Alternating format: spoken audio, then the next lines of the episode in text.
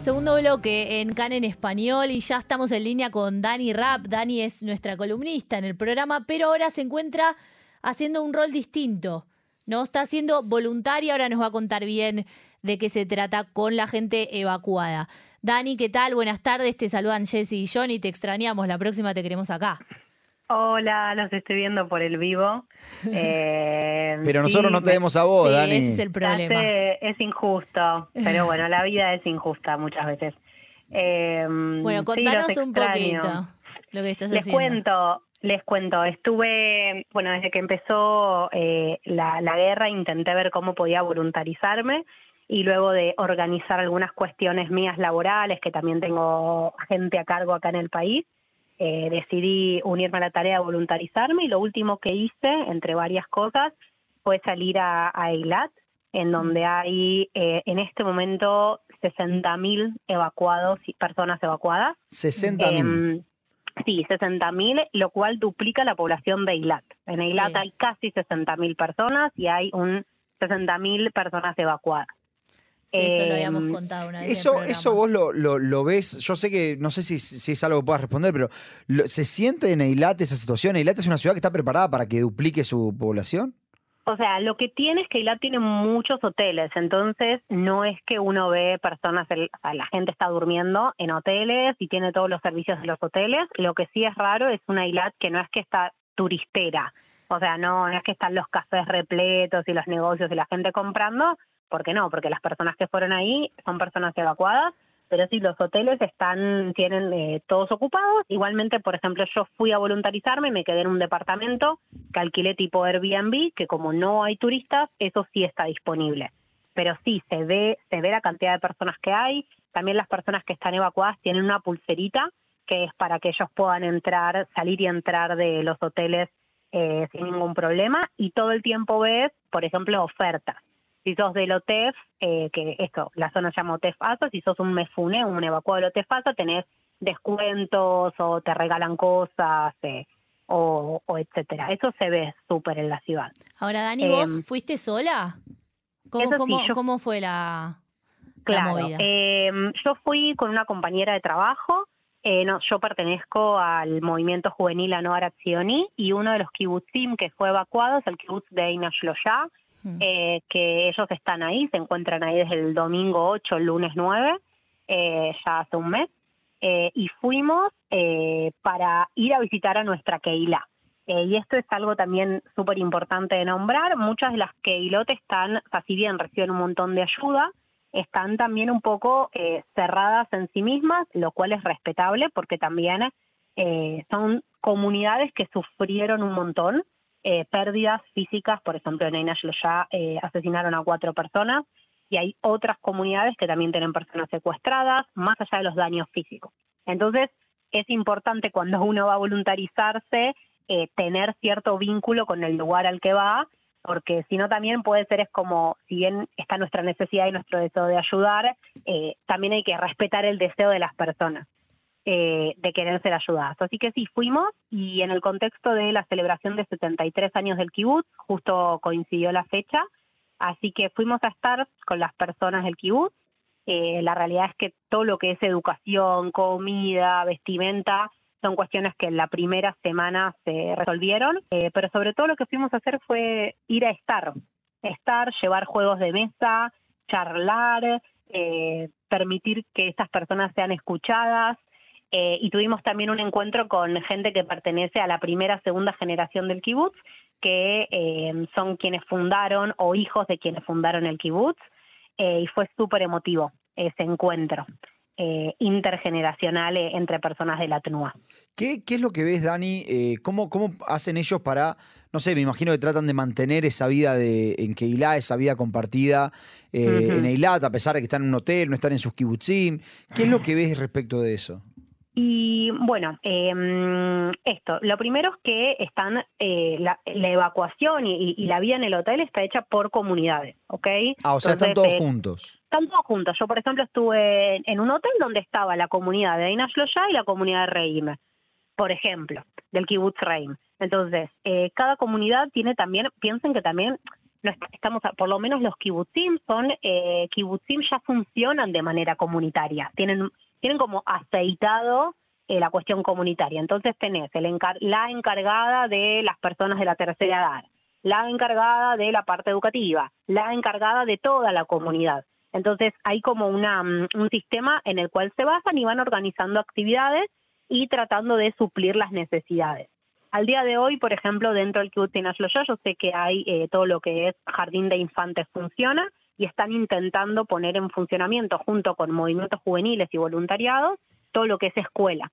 El tema es que es un gran desafío ponerse a estudiar en un hotel, porque con todos los lujos que tenga un hotel, y esto lo dicen las mismas personas con las que estuvimos hablando, estos lujos son para unas vacaciones, no para una vida cotidiana. Obviamente están súper agradecidos, eh, pero ahí es la dificultad, por ejemplo, está en cuanto a la, estructura física. Una de las cuestiones que hablábamos con alguna de las personas de Inash ya es que a ellos les encantaría que, que una vez que se pueda, más allá de obviamente el deseo primario de volver al kibutz, de por lo menos estar en algún lugar que permita una vida más eh, llegada a la naturaleza, eh, donde se puedan ver más las caras. Pero todos los días tienen actividades para las distintas edades, eh, actividades organizadas por el mismo kibutz, pero obviamente también con, no sé, yo estuve ahí, hubo un show de tango, por ejemplo.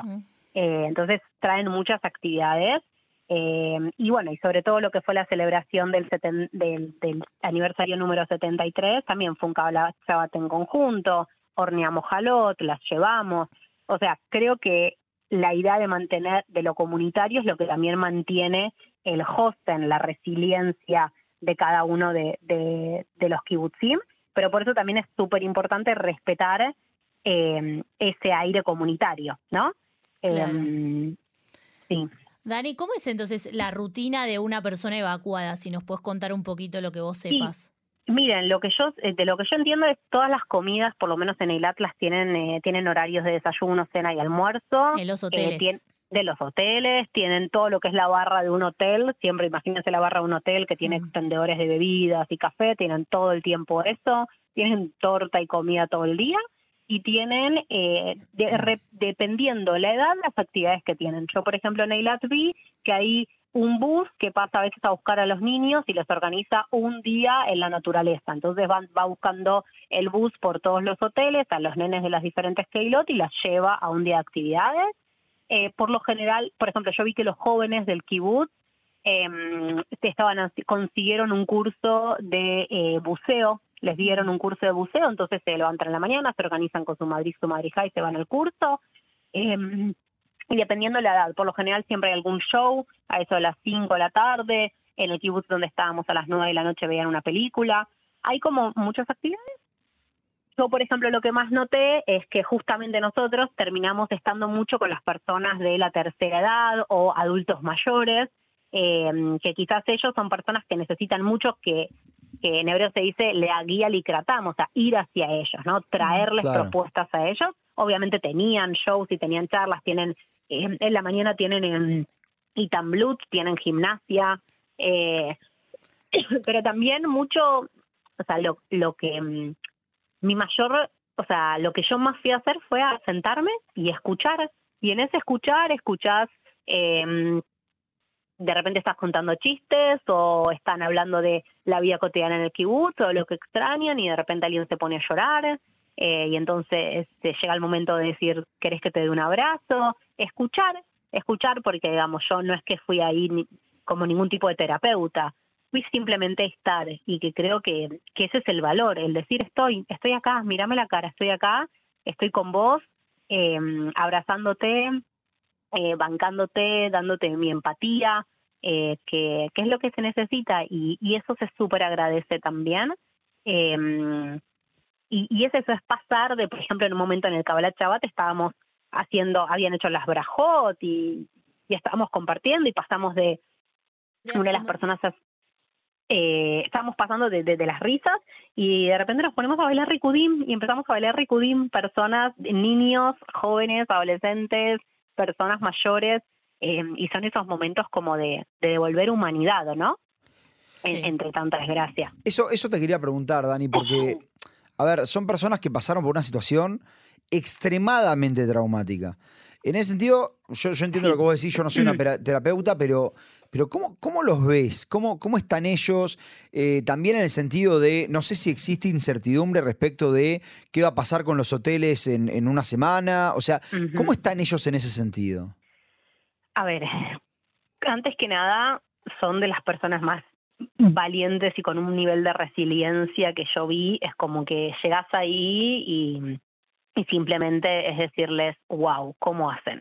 O sea, en serio, eh, es como cuando, por ejemplo, a veces paso por Tel Aviv y veo a las familias de las personas secuestradas. Es Codem Call, antes que nada, decirles, wow, tipo, me encantaría decirles un call a cabot, pero ojalá no, hubiesen tenido que pasar por esto. Claro. Eh, las personas intentan mantener una rutina.